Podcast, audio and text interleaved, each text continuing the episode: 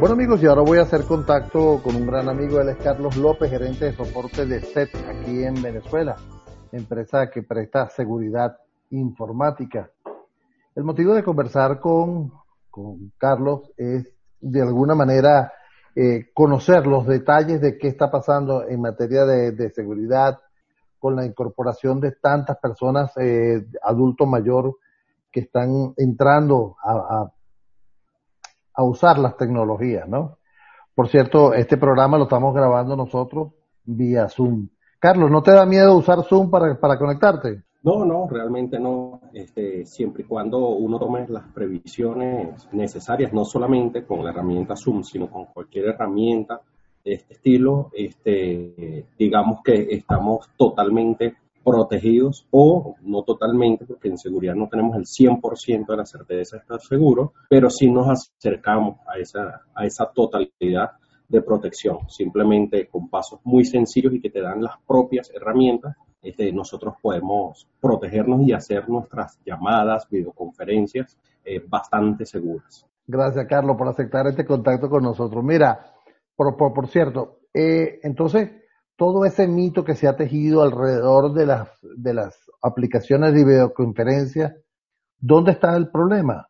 El problema, el problema particular con, con, la herramienta Zoom, en este caso en específico, porque es la por donde nos estamos comunicando y la que ha tenido un mayor impacto o, o un mayor sentido noticioso, eh, no tiene que ver directamente con la herramienta, ¿no? sino que Primero, eh, se presentó una brecha en el sistema operativo de los equipos que hospedan las herramientas, este, el cual, bueno, ya se, se, lanzaron los distintos parches de seguridad para poder actualizar y cerrar estas brechas, estas vulnerabilidades que contenía el sistema operativo.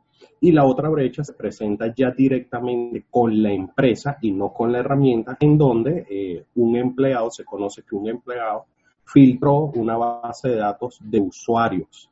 Este, por la cantidad de usuarios que, que, tiene esta base de datos filtrada, se estima que es una base de datos bastante, bastante antigua eh, y que para la cantidad de usuarios actualmente que tiene la herramienta eh, no estaría ni siquiera cerca del 3% de usuarios filtrados o cuentas de usuarios filtradas. Eso se puede fácilmente revertir cambiando la contraseña, que todos en este momento, todos los que usan Zoom, eh, entren y cambien su contraseña, ¿no es correcto? Correcto. Incluso si, este, si no es un usuario antiguo de la herramienta, no tendría necesidad de hacerlo. Pero es una buena práctica, no solamente, de nuevo, para esta herramienta, para todas las herramientas que manejamos en día a día, cambiar periódicamente nuestras contraseñas de acceso. Fíjate que hay muchas personas que están diciendo, no, bueno, pero yo tengo un antivirus ahí que me protege contra cualquier cosa. ¿Qué tan vigentes son los antivirus?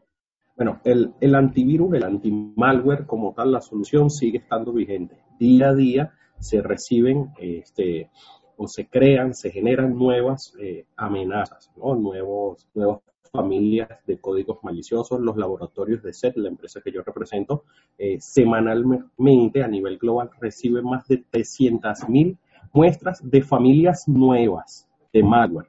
Entonces vemos que es una cantidad bastante, bastante grande de muestras que se reciben a la semana. Entonces por eso nosotros no debemos dejar de tener protegidos todos nuestros dispositivos con alguna herramienta anti-malware, más allá de lo que puedan presentarse como brechas de seguridad directamente sobre plataformas, tal cual como en esta vez, en esta ocasión pasó con Zoom, ha pasado con otras plataformas, este, plataformas de redes sociales, casi que eh, dos, tres veces al año vemos este tipo de brechas de seguridad sobre cuentas filtradas.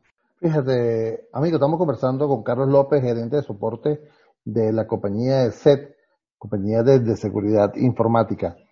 Carlos, con respecto a, un tema que me está preocupando, que es la incorporación de eh, un, un, número de usuarios importantes a las, a las herramientas de tecnología y son los adultos mayores, que eh, podemos de alguna manera pensar que no están muy actualizados con unos sí y otros no, con las herramientas de seguridad o, o, o con la dinámica o con la metodología de Internet. ¿Qué podemos hacer en este caso? Bueno, nosotros como usuarios y como usuarios que tenemos en, nuestras cercanías, amigos, vecinos, padres, eh, tíos, eh, adultos mayores, nosotros debemos brindarle el apoyo. Este, si estamos en, presencia de adultos mayores que no eh, poseen este apoyo o no tienen alguien que le pueda prestar este apoyo, las herramientas de, seguridad se han ido adaptando o las herramientas de, este estilo se han ido adaptando para que todos los ajustes necesarios para la seguridad eh, sean bastante sencillos de aplicar. Con unos simples pasos, unos simples clics, eh, es muy sencillo que nosotros podamos ajustar ciertos parámetros para hacer eh, de estas herramientas hacerlas más seguras, hacer nuestras conferencias, nuestras llamadas muchísimo más seguras. Simplemente nosotros como usuarios entonces tenemos que pensar en primero en blindar la seguridad de la herramienta que estamos utilizando para después comenzar al, el despliegue de, la utilización de la herramienta. Me gustaría que hicieras un comentario, Carlos, en relación a que muchas personas, aún teniendo un antivirus, aún teniendo una, herramienta de seguridad, eh, entran en, plataformas, entran en, páginas web, entran en aplicaciones que no son seguras. Y aún así, el, antivirus, el, el, sistema de protección, por llamarlo de una manera, le avisa que la página no es segura y aún así intenta entrar. ¿Ok? Le hace caso omiso a esa, a esa advertencia. ¿Qué pasa en ese caso? ¿Por qué el antivirus este, está diciendo que es una página insegura? ¿Por qué el antivirus está de alguna manera este, alertando al usuario y lo deja hacerlo de, paso? Bueno, eh, todos los fabricantes de, soluciones de seguridad eh, tratamos de que la red sea más segura para nuestros usuarios, independientemente del nombre del fabricante que se coloque. La intención de todos y el trabajo en conjunto es que la red, Internet, las comunicaciones cada vez sean más seguras. Pero no todo se lo podemos dejar al lado tecnológico. Existe un componente de concientización, de educación que nosotros debemos tener. Eh, haciendo una analogía con el mundo, digamos, por llamarlo de alguna forma, con el mundo físico, si yo voy hacia un sector en específico, por ejemplo, de, una ciudad, y eh, recibo constantes advertencias de que ese sitio no es seguro, que es peligroso, que es riesgoso para mí, y yo insisto en ir, probablemente termine ocurriendo algún evento desagradable. Lo mismo hacen las soluciones de seguridad. Te indican que si tú intentas ingresar a ese sitio, puede haber un acto potencialmente peligroso para la seguridad de tus cuentas, para tus dispositivos, este, para, para todo lo que tiene que ver con eh, el mundo informático que te rodea a ti en ese momento. Entonces nosotros no podemos hacer caso omiso de esas advertencias. Si la solución de seguridad nos los indica, no es por un simple capricho, sino es porque realmente está estudiado, pasó por un grupo de expertos, este, en donde, bueno, se determina determina que el acceso a ese sitio es malicioso. Fíjate que yo tengo un tiempo, y, tú, lo sabes porque me has dado este apoyo, eh, usando las herramientas de SET. Cuando yo voy a ingresar a un banco, él me cambia el navegador que estoy, que estoy usando, me pone un navegador seguro para entrar en esa plataforma. ¿Ok? Y eso, eh, eso debemos eh, mm, de alguna manera estar pendiente, ¿no? Porque muchas páginas no son lo que dicen y en este caso la, herramienta te lleva a un lugar seguro. Correcto. Hay una verificación más allá del simple nombre del sitio o del nombre del certificado. Anteriormente, este, y, en, un pasado también muy reciente, era suficiente con ver el famoso candadito en, en la barra de navegación donde se ingresa la dirección web y este, allí podíamos tener la tranquilidad de que era un sitio seguro. En los últimos tiempos y sobre todo en, los últimos días, aprovechando los, la ciberdelincuencia, no, descansa, aprovechando este tema de, las contingencias, las cuarentenas por el COVID-19, hemos encontrado que existen eh, sitios maliciosos que tienen certificados eh, de cifrado de datos eh, auténticos, ¿no? Validados. Entonces, eso tampoco ahora es garantía de una navegación segura.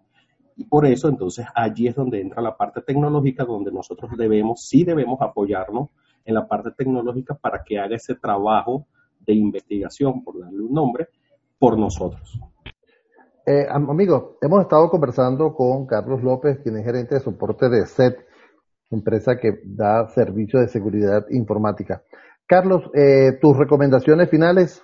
Eh, bueno, lo primero es siempre eh, desconfiar. Si nosotros desconfiamos en un mundo físico de lo que no conocemos, bueno, en un mundo donde no sabemos qué está detrás de la pantalla, siempre vamos, debemos desconfiar.